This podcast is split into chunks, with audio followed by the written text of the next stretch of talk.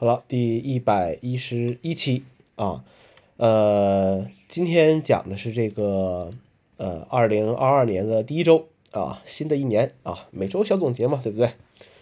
呃，新的这个一年，新的一周啊，一号朋友圈的热度，二号就已经退散了，然后三号该干什么还是干什么啊？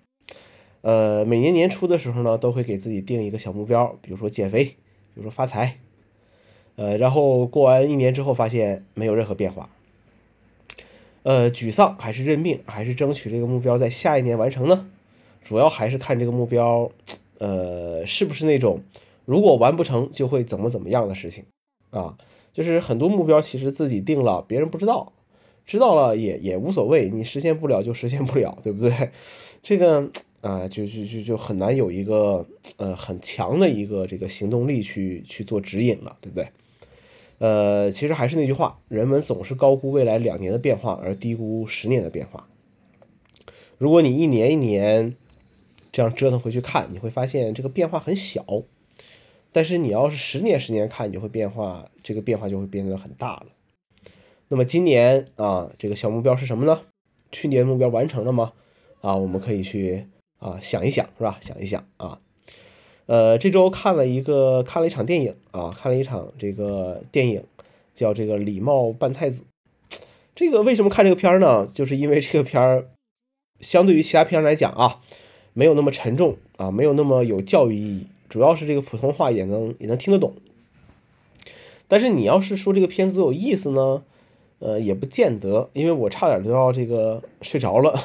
我觉得这个可能按照喜剧片来算的话，哎呀。真的还不如把德云社的这个跨年就搬到电影院去放，可能这个效果都比这个要要要要更好一些啊，要更好一些。所以很多时候啊，就是都是看看一些老片子，呃，尤其是每年的这个时候，都会看一些以前的一些什么贺岁片，呃，什么有话好说，什么这个，哎，这个算不算贺岁片？不记得了啊。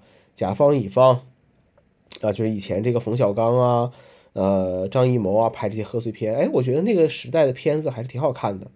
就像是那个时代的那个谁一样，对不对？啊，现在很多人都在怀念，都是这个同行的衬托嘛，同行的衬托好啊。然后，嗯，报刊亭啊，刚才也说了，这个杭州的报刊亭因为亚运会的这个原因啊，就要这个停止运营了啊，停止运营了。呃，这个建筑是不是要要拆掉啊？或者说？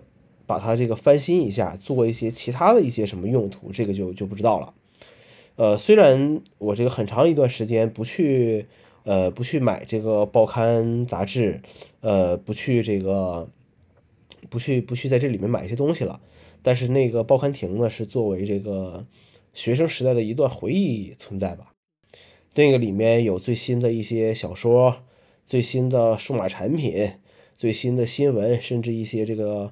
不知真假的小道消息，那个里面还能买饮料，对不对？可以给自行车补胎打气，偶尔还能避避雨，啊，其实就是一种一种回忆吧。嗯，最近呢，在这个公交车上，呃，看别人的手机比看自己的手机时间还还长，所以就发现了一些这个挺有意思的一些事情啊。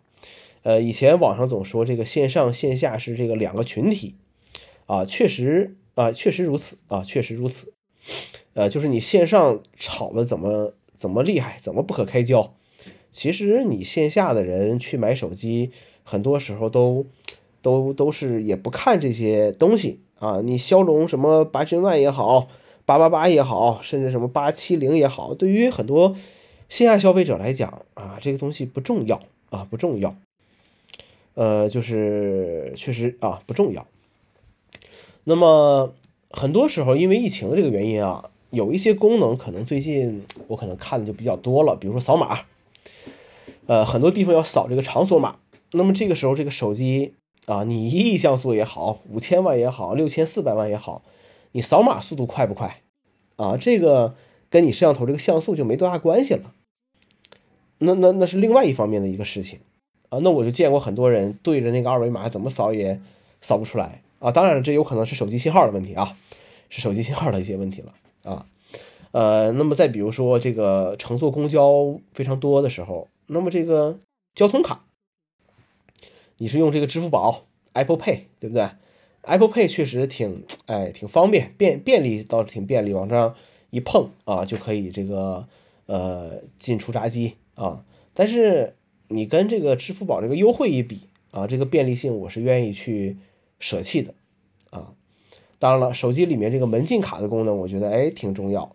但是 iPhone 拉胯呀，啊，小区的加不了，公司的加不了，嗯，得得得在整个安卓手机去当门禁卡去用。